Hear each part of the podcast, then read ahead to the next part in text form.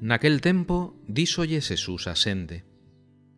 Ninguén pode vir onda min senón o trae o Pai que me mandou e eu resucitareino no derradeiro día. Está escrito nos profetas Todos serán ensinados por Deus. Todo aquel que escoita o Pai e aprende, ven onda min. Non porque alguén vise o Pai. O único que viu o Pai é o que estaba onda Deus con toda verdade volo aseguro. Quen cree ten vida eterna.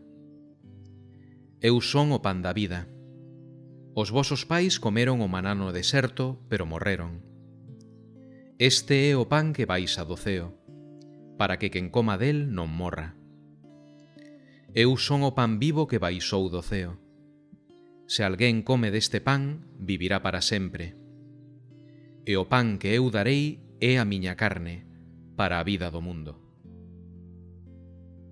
O discurso de Xesús na sinagoga de Cafarnaún segue adiante. A idea central segue a ser a fe en Xesús como condición para a vida. Hoxe, engádase un novo matiz a esa fe. Ninguén pode vir a min se non o trae o Pai que me mandou. Preséntase a fe como un don de Deus, ao que se resposta coa decisión persoal. E xa, definitivamente, ao final da lectura de hoxe, parece que cambia o discurso e entramos na segunda parte. Todo apunta xa á Eucaristía.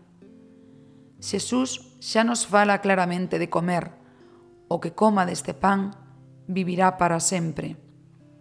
Nos, cando celebramos a Eucaristía, temos a sorte de que cremos nel, de que o recoñecemos e ademais sabemos que a fe que temos é un don de Deus, é El o que nos atrae.